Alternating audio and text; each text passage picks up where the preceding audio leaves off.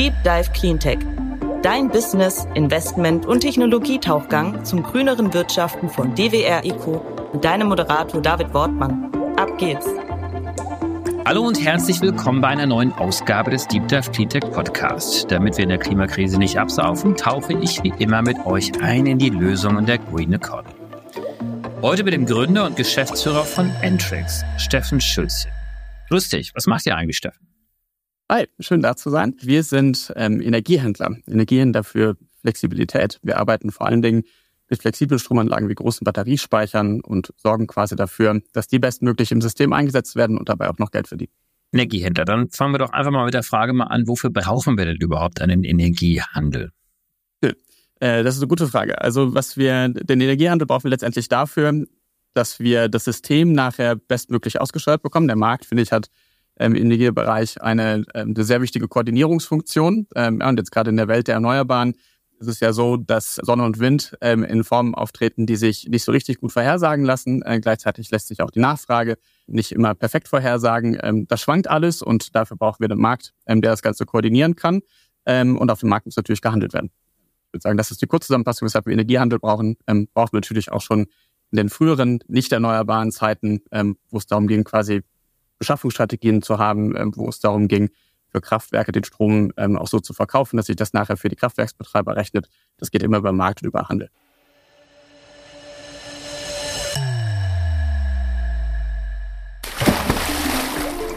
Der Rettungsring der Woche ist unser neuer Partner, die Climate Tech Talents. Executive Search, Recruitment und HR Consulting. All das macht die Climate Tech Talents für jede Unternehmensphase und Größe. Sie versucht, die richtigen Talente in all die Unternehmen hineinzubringen, die jetzt versuchen, die Klimakrise mit ihren Geschäftsideen und Technologien zu lösen.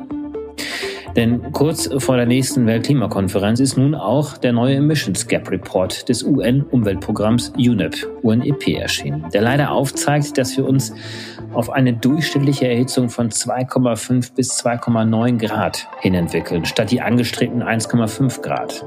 Die meisten Staaten verfehlen leider ihre geplanten Klimaschutzziele. Und was sagt der UN-Generalsekretär Antonio Guterres zu dem Bericht? Es ist keine Emissionslücke mehr, es ist eine Emissionsschlucht.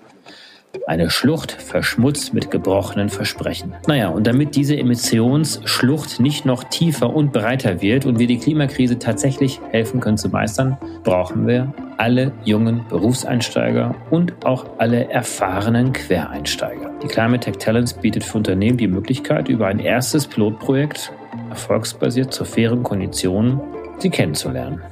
Aber nicht nur interessierte Unternehmen, sondern auch Kandidatinnen können sich ab sofort unter help at climatetechtalents.com melden.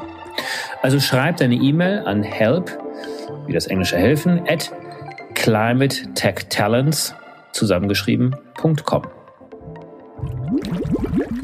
Weil dann nutzen wir es doch vielleicht mal so ein bisschen jetzt hier ähm, euer Geschäftsmodell, das, was ihr jetzt macht, da kommen wir auch nachher darauf zu sprechen um vielleicht so ein bisschen dann noch mehr über den Energiehandel auch kennenzulernen. Also welche Akteure sind denn involviert, ähm, typischerweise im Energiehandel?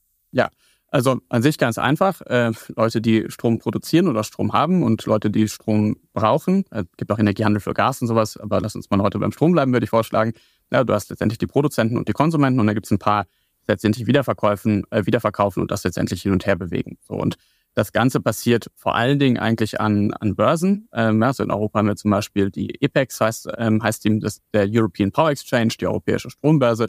Da kommen diese verschiedenen Marktteilnehmer ähm, zusammen und können dann dort Strom miteinander ähm, austauschen. Ja, und das ist dann eigentlich tatsächlich ein bisschen wie an der, an der Wertpapierbörse auch. Man weiß gar nicht genau, wer dann sein Gegenspieler ist für ein spezifisches äh, Geschäft, ähm, sondern man platziert einfach ähm, gewisse Orders oder ähm, Gebote an der Börse ähm, und darüber wird das dann letztendlich nachher nachher platziert, ähm, vermarktet. Über welchen Zeitraum wird gehandelt? Also es gibt ja sicherlich auch unterschiedliche Produkte. Genau. Also ursprünglich ähm, ist Strom vor allen Dingen relativ langfristig ähm, vermarktet worden. Da kann man sich auch ganz gut vorstellen. Das ist eigentlich so wie bei uns als, als Endverbraucher auch. Wir haben mit der äh, mit unseren ähm, mit unseren Stromversorgern irgendwie einer E.ON, einer Vattenfall, ähm, sonst wem einen Stromvertrag abgeschlossen, meistens irgendwie irgendwie über zwei Jahre äh, mit einem festen Tarif. Und dann hat natürlich dann der, der Stromanbieter nachher einen gewissen Anreiz, ähm, auch dafür zu sorgen, dass er den Strom ähm, mit einer entsprechenden Fristigkeit selber ähm, nachher angekauft hat. sind nicht nur zwei Jahre, das kann auch noch deutlich länger sein. Ähm, aber du kannst das letztendlich über mehrere Jahre handeln. Ähm, und du kannst es aber auch ganz, ganz, ganz kurzfristig handeln. Ganz, ganz, ganz kurzfristig heißt, ähm, wir haben jetzt gerade ähm, zur Zeit unserer Aufnahme 11.20 Uhr. Wir können jetzt noch fünf Minuten handeln bis 11.25 Uhr, um dann Strom ab 11.30 Uhr ähm, einzukaufen äh, oder einzuspeisen oder aus dem Netz zu beziehen. Ja, also das die kleinste Einheit, ähm, mit der man das machen kann, sind sogenannte 15-Minuten-Kontrakte, ähm, die bis fünf Minuten vor Lieferung gehandelt werden können. Und je kurzzeitiger der Zeitraum, ähm, desto teurer wahrscheinlich auch äh, die Kilowattstunde. Nee, eigentlich, äh, eigentlich noch nicht mal so sehr. Ähm, also das, ähm, das, das Spannende jetzt an der, an der neuen Energiewelt, äh, dass die Preise da auch relativ stark schwanken. Ähm, bei langfristigen Kontrakten ist es ja eigentlich sogar eher so, dass es da ähm, noch gewisse Risikoaufschläge und sowas gibt, ähm, weil du dann letztendlich ein Hedging-Produkt hast. Also im Durchschnitt ist das tendenziell sogar eher ein bisschen teurer, kommt natürlich auf das jeweilige Profil dann an, was man hat. Aber die kurzfristigen Märkte sind nicht zwangsläufig teurer, eigentlich eher, eher anders. Und gerade wenn man ein Stück weit flexibel ist, kann man da halt ja auch die, auch die Vorteile des Ganzen quasi nutzen. Also wenn man in der Lage ist, zum Beispiel sein Auto ein bisschen später zu laden, ähm, wo der Strompreis dann vielleicht nicht mehr bei ähm, 150 Euro die Megawattstunde liegt, also 15 Cent pro Kilowattstunde, sondern wo der eher bei 20 oder 30 Euro ähm, pro Megawattstunde liegt, ähm, dann hat man natürlich ähm, einen riesen Preisvorteil, den man dabei realisieren kann. Jetzt gibt es diejenigen, die Strom anbieten, die die Strom nachfragen, ähm, dann die Börse in der Mitte. Findet denn auch äh, Stromhandel, also der Markt auch außerhalb dieser Börse statt? Äh, ja, das gibt's auch. Also du hast ähm, noch Marktplätze, wo letztendlich OTC-Geschäfte dann ermöglicht werden. Da weiß man dann häufig, wer, die, wer der entsprechende Gegenspieler ist. Aber man kann auch theoretisch bilaterale Verträge miteinander schließen, ähm, die außerhalb von diesen Marktplätzen stattfinden. Das geht auch. Ähm, es muss natürlich dann alles gemeldet werden. Also man hat es dann eigentlich auch wie im Finanzverkehr. Da ähm, wird man mehr oder weniger dazu gezwungen, dass man ein Bankkonto hat. Das ist im, im Energiebereich ähnlich. Ähm, da hat man dann Energiekonten, äh, man nennt das dann einen Bilanzkreis. Ja, da hat man bei den großen vier Vertrag, äh, Übertragungsnetzbetreibern äh, einen Bilanzkreis ähm, und das ist quasi das Stromkonto, da muss man dann Sachen melden, damit das alles ähm, gut getrackt werden kann, damit der Übertragungsnetzbetreiber auch eine Möglichkeit hat, äh, das Netz stabil zu halten. Aber grundsätzlich kann ich, kann ich mit Leuten, die auch einen Bilanzkreis haben, Strom handeln. Du hast gerade den Begriff OTC äh, genannt, äh, vielleicht für diejenigen, die das nicht kennen. Ja, äh, OTC heißt Over the Counter. Ähm, Direktgeschäfte. So, wo seid ihr denn jetzt tätig? Also in, auf welchen Märkten seid ihr ähm, denn unterwegs? Genau. Da muss ich vielleicht nochmal zwei Sätze ein bisschen ausholen. Also ähm, ich hatte ja eingangs schon erwähnt, wir arbeiten mit Flexibilität, vor allen Dingen für Batteriespeicher. Ähm, wir können gleich ein bisschen tiefer reingehen. Ähm, das, was wir letztendlich machen, ist, dass wir nicht nur reinen Handel betreiben, sondern das, was wir eigentlich machen, ist, dass wir mit flexiblen Energieanlagen arbeiten. Also ähm, sprechen wir, fangen wir an, von großen Batterien zu sprechen. Das sind so Schiffscontainer mit, mit Batteriezellen quasi drin. Also man so möchte, eigentlich ganz vielen iPhone- oder, oder Laptop-Akkus. Das sind ähnliche Technologien, die da verwendet werden. Und was wir machen ähm, mit einer, einer algorithmischen Handelslösung quasi ist, dass wir sagen, okay, heute sehen wir, dass der Strompreis beispielsweise um 12 Uhr tendenziell günstig ist. Lass uns den Strom einkaufen, in die Batterie einspeichern. Dann heute Abend um 17.30 Uhr, 18 Uhr, wenn der Preis vergleichsweise hoch ist, also wir viel Nachfrage für Strom im System haben, äh, dann können wir den wieder rausgeben. Ja, das ist das, was wir mit diesen Anlagen machen, wie wir damit handeln. Ähm, und das andere, was man mit, mit Flexibilität ähm, machen kann, mit vielen Flexibilitäten zumindest, ist, dass man zur Stabilisierung des Energienetzes mit beiträgt, also dass man sogenannte Regelleistungen mit anbietet. Ja, wir haben Schwankungen im Netz in der Frequenz, ähm, die müssen ausgeglichen werden ähm, und da eignen sich halt flexible Energieanlagen wie Batterien auch zu, ähm, um halt dem Netzbetreiber dabei zu helfen, ähm, diese Schwankungen nachgleichen. Ja, und auch dafür gibt es einen Markt, ähm, da ist dann der, der Übertragungsnetzbetreiber der, ähm, der Gegenspieler in Anführungszeichen, auch da kann man die Anlagen halt platzieren und vermarkten.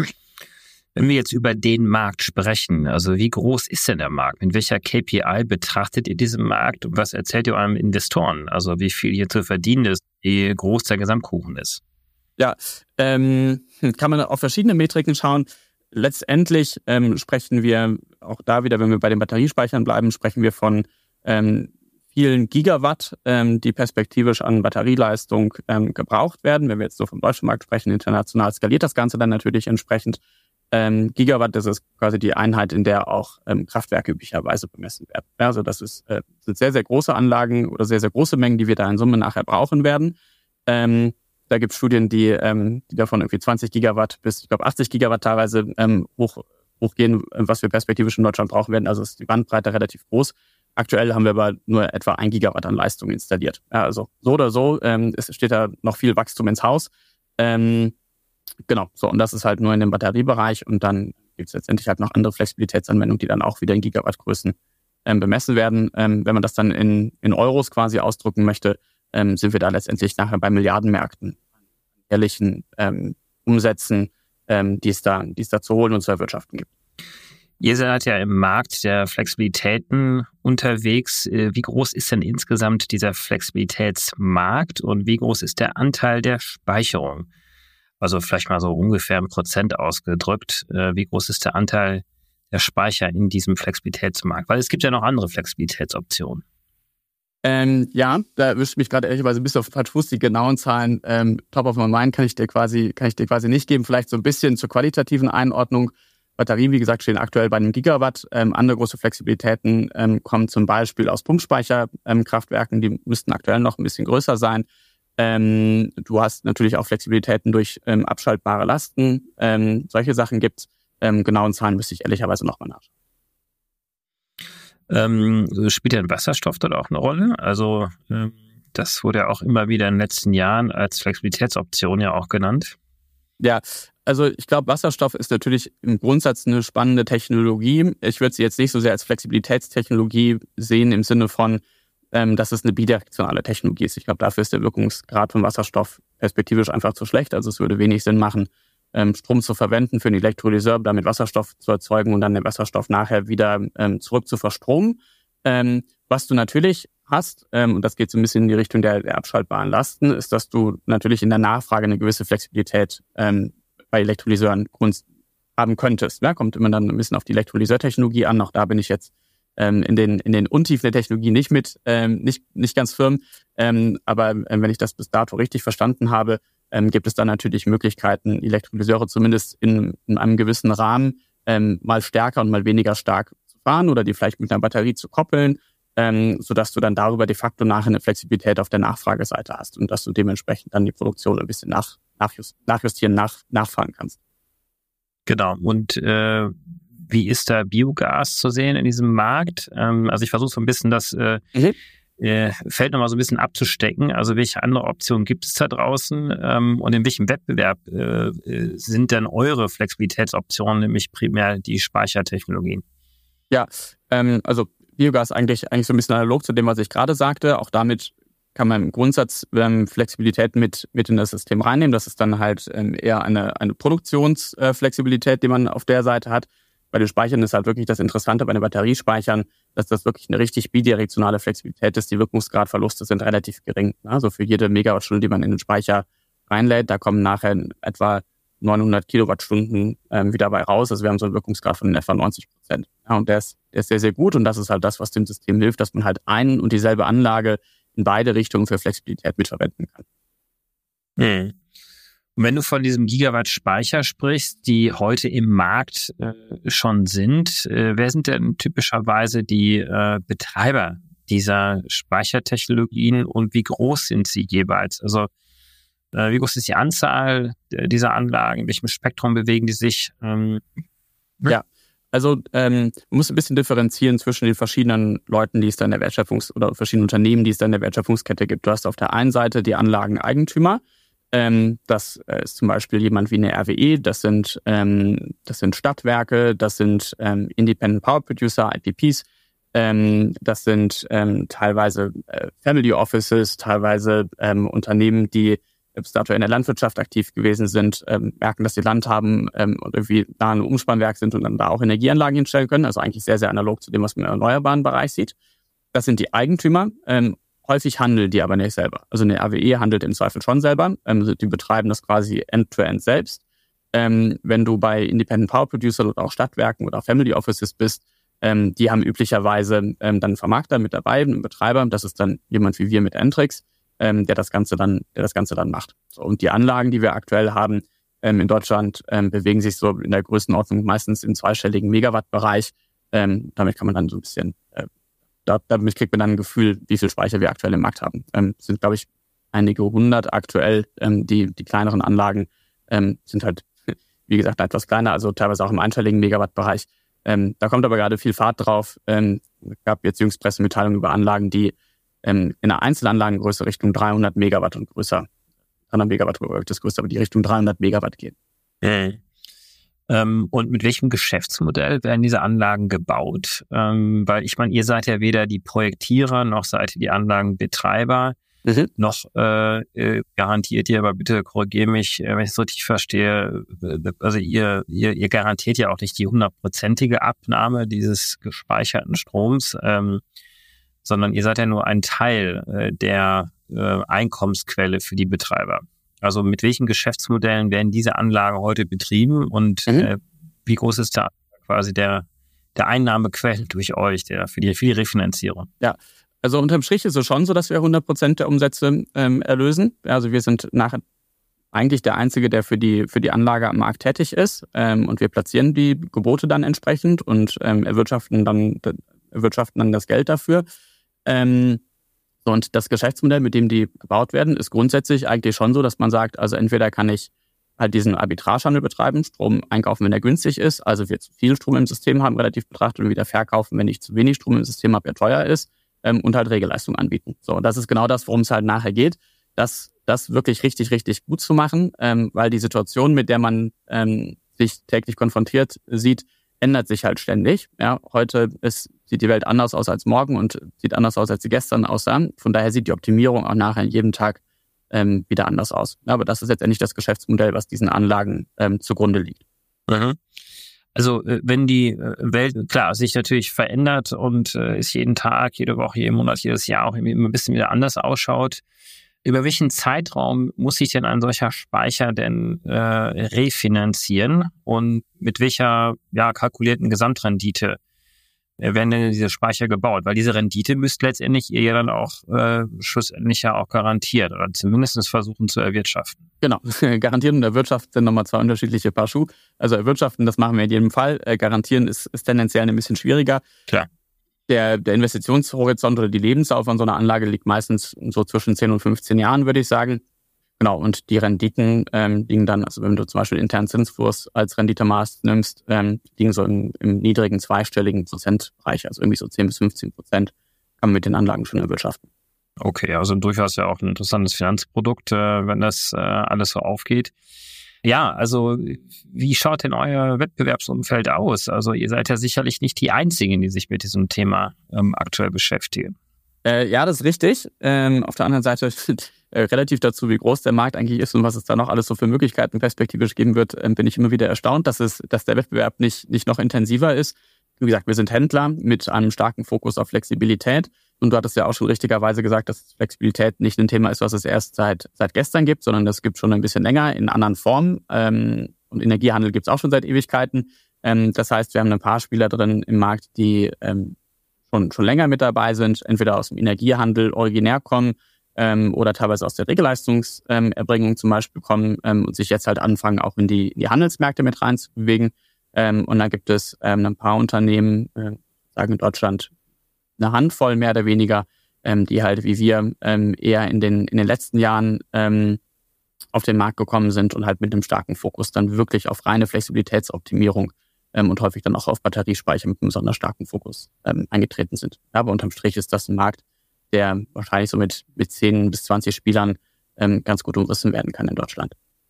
Also es gibt ja schon ähm, Energiedirektvermarkter, die schon seit einigen Jahren unterwegs sind. Wenn ich da an Energy to Market beispielsweise denke, Next Energy ähm, und nach meinem Verständnis, ähm, ja, sie sind natürlich jetzt gestartet äh, mit dem Handel von Strom aus Windkraft, Biogas, Solarkraftwerken und so weiter. Äh, aber natürlich äh, sind die Speicher für sie natürlich auch ein interessanter äh, ja, ähm, Part in diesem Spiel. Ähm, das heißt, von der Seite habt ihr auch durchaus äh, Wettbewerb zu erwarten. Genau, also ähm, jemand wie E2M, Nextkraftwerke, ähm, die sind in dem Bereich durchaus mit aktiv, ähm, aber halt auch, so wie du sagst, mit, mit einem etwas anderen Startpunkt eigentlich, wo die herkommen. Ja, die haben sich früher mit weniger Flexibilitäten auseinandergesetzt, sondern mehr mit eigentlich festen Mengen und die haben halt relativ schnell angefangen, virtuelle Kraftwerke aufzubauen, also haben quasi innerhalb ihres Portfolios dann gewisse Optimierungen vornehmen können und sowas. Ähm, das stand für uns bis dato nicht so sehr im Fokus, ähm, das aufzumachen, ähm, vor allem den nicht flexiblen Teil. Ähm, so und die bewegen sich jetzt Richtung Flexibilität und wir bewegen uns natürlich dann ähm, perspektivisch auch in dem Bereich rein, der, der nicht mehr ganz so flexibel ist, ähm, ja, weil das eigentlich natürlicherweise konvergieren muss, ähm, dass wenn du zum Beispiel eine großen Batteriespeicher hast und eine große Solaranlage, ähm, das kannst du nicht, äh, kannst du nicht ganz trennscharf betrachten, was davon jetzt eigentlich nachher flexibel und was davon nicht flexibel ist. Auch das ändert sich quasi dann ähm, abhängig von den, von den jeweiligen Tagessituationen, vom Wetter und so weiter und so fort, was du dann auch für Möglichkeiten und Gestaltungs, äh, Gestaltungsspielräume hast. Mhm. Ähm, Energiehandel ist ja jetzt noch ein sehr weiter Begriff. Kannst du es vielleicht noch mal so ein bisschen herunterbrechen? Was sind denn eigentlich eure äh, zentralen Leistungen und Produkte für eure Kunden? Also letztendlich, was wir dem Kunden ähm, anbieten, der, der Kern unserer Dienstleistung ist, dass wir sagen, wir verdienen mit deiner Anlage Geld. das ist eigentlich relativ einfach. Also wir schalten uns tatsächlich auf die Anlagen auf, ähm, wir steuern die dann, wir steuern die dann direkt. Ähm, wir nehmen die Anlagen auch üblicherweise bei uns ähm, betreiben die quasi auch aus der energiewirtschaftlichen Perspektive. Und wie gesagt, wenn wir so aus einer Business Case Logik denken, sind wir, wie gesagt, diejenigen, die dafür verantwortlich sind, den Umsatz zu liefern. Das ist eigentlich unser, das ist eigentlich unser Wertversprechen.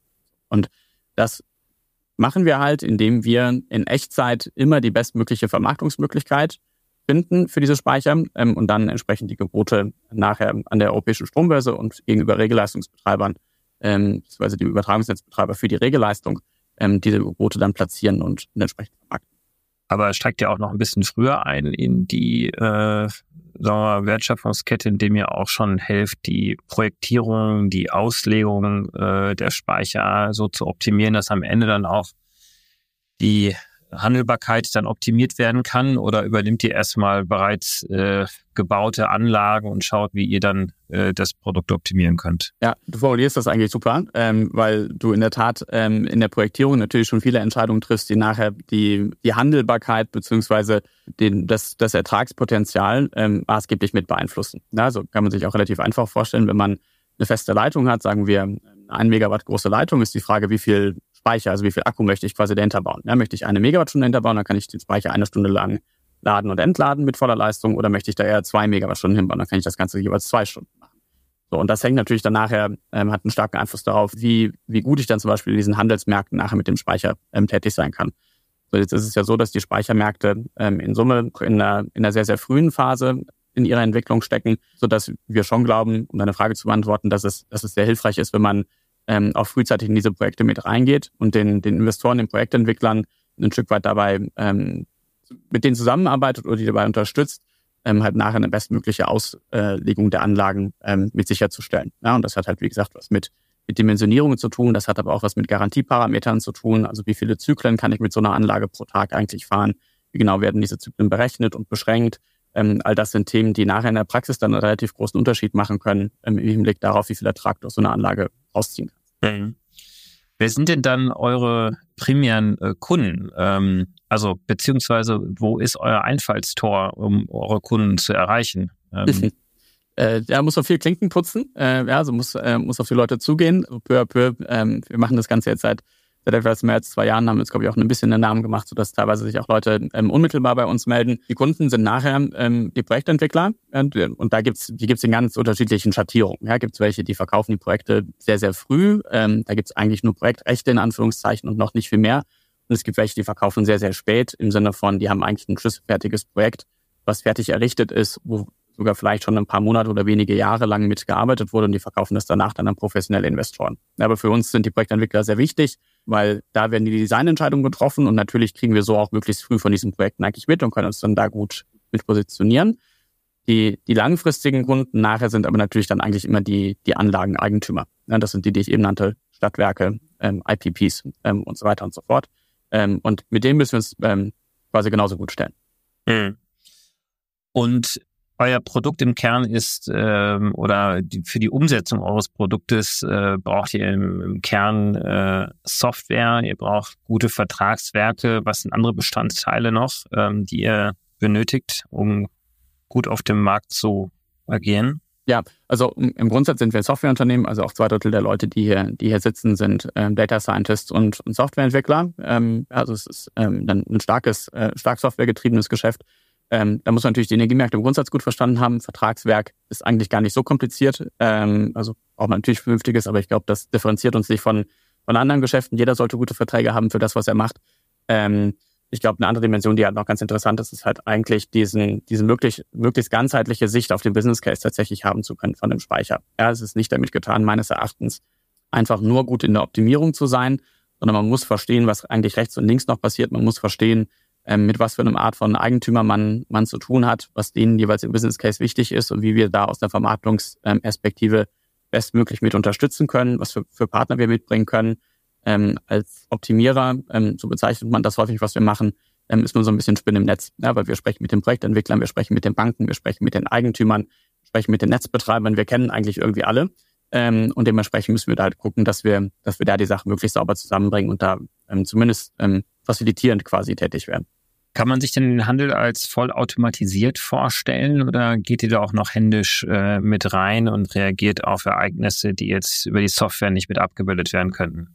Nein, das ist eigentlich vollständig automatisiert. Ähm, also ähm, das muss auch der Anspruch sein, dass ähm, das System bewegt sich so schnell. Wir sind noch nicht bei den Geschwindigkeiten, die wir, in denen wir im Finanzmarkthandel haben, aber es wird, wird schon so schnell, ähm, dass es durch Menschenhand eigentlich nicht mehr gemacht werden kann. Ähm, es geht natürlich immer noch darum, auch nicht nur mit künstlicher Intelligenz, sondern auch noch mit ein bisschen menschlicher Intelligenz zu arbeiten. Die ist natürlich in, in dem Produkt, in Anführungszeichen, was wir haben, ähm, mit, ähm, mit, mit drin in der Entwicklung quasi. Aber die ganze Durchführung muss vollautomatisiert sein. Äh, das geht schneller, das ist zuverlässiger, das ist günstiger. Ähm, das äh, macht allen Sinn der Welt, das, das vollautomatisiert zu machen. Mhm. Zur Optimierung, du hast es ja gerade selber schon erläutert, äh, arbeitet ihr präferiert auch schon mit den Projektentwicklern zusammen, damit die Auslegung der, der Batterie auch optimal erfolgt. Ähm, geht ihr noch einen Schritt weiter und arbeitet auch mit den Herstellern zusammen, weil ähm, Ladezyklen spielen ja auch eine große Rolle ähm, beim Einsatz. Oder äh, nehmt ihr einfach äh, das, was State of the Art auf dem Markt da ist? Und äh, wenn ja, was ist denn so eure präferierte Technologie? Also die Technologien sind eigentlich, ähm, also wenn man so aus der, ähm, wenn man nicht in den Untiefen des Ganzen quasi mit drin ist, Technologie eigentlich relativ einfach beantwortet. Das sind äh, Lithium-Ionen-Batterien. Da gibt es dann nochmal verschiedene Unterschattierungen von, ähm, wo da manche besser als andere sind. Aber im Grundsatz arbeitet man mit solchen Lithium-Ionen-Speichern. Ähm, und auch da hast du es eigentlich schon richtig formuliert. Es ist äh, spannend, mit den Herstellern zusammenzuarbeiten, weil es natürlich auch da aus einer tieferen Zusammenarbeit gibt schon noch Potenziale, die man dann, die man dann heben kann und realisieren kann. Ähm, häufig ist es aktuell zumindest noch so, dass wir halt mit denen erstmal zusammenarbeiten auf, im Rahmen von den Projekten quasi und dann halt schauen, dass wir die An Anlagen möglichst gut verstehen, dass wir, wenn wir schon rechtzeitig mit dabei sind, halt wie gesagt bei der Auslegung und die Garantieparametern und sowas mit involviert sein können ähm, dann noch tiefer reinzugehen, ist, glaube ich, was, wo, wo künftiges Potenzial noch ein bisschen mitschlummert. Ähm, ja, wo man dann schauen kann, dass man Puffer vielleicht ein bisschen reduziert, die man in der Vermarktung ausnutzen kann, dass man dafür sorgt, dass die Abnutzung der Speicher möglichst reduziert wird, damit die Anlagen länger halten ähm, oder ähm, besser halten, also mehr Speicherkapazität langfristig zur Verfügung steht. Ähm, das sind so ein bisschen die nächsten Entwicklungspfade, die da möglicherweise auf uns zukommen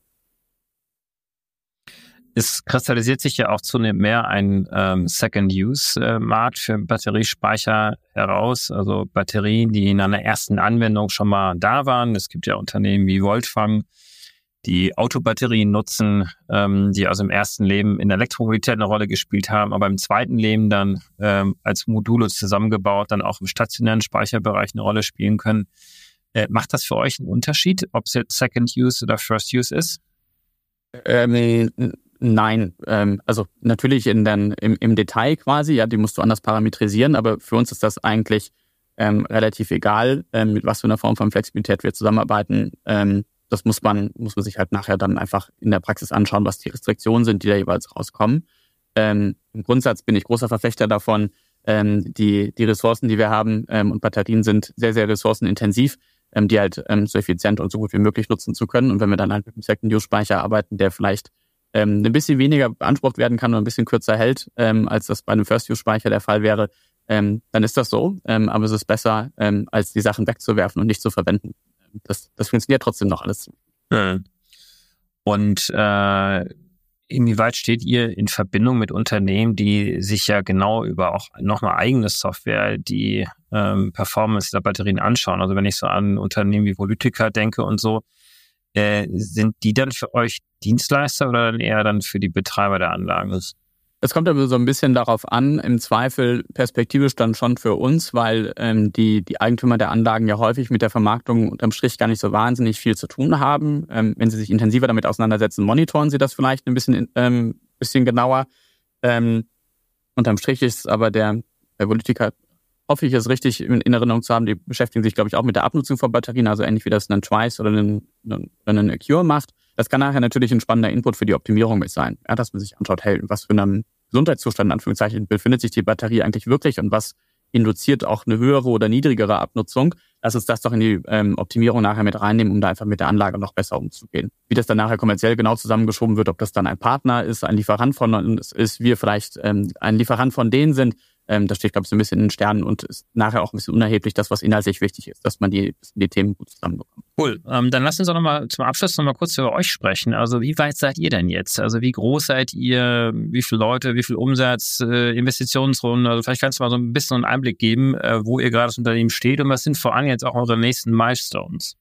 Ja, also uns gibt es seit äh, 2021. Ähm, wir sitzen, sitzen hier in München, sind aktuell ähm, sind etwa 25 Leute ähm, sind mit unserer Lösung in, in Deutschland und Großbritannien ähm, tätig. Das sind die meisten europäischen größten ähm, Speichermärkte. Und ähm, wir haben jetzt in den, in den letzten 20, 30 Minuten viel über Batteriespeicher gesprochen.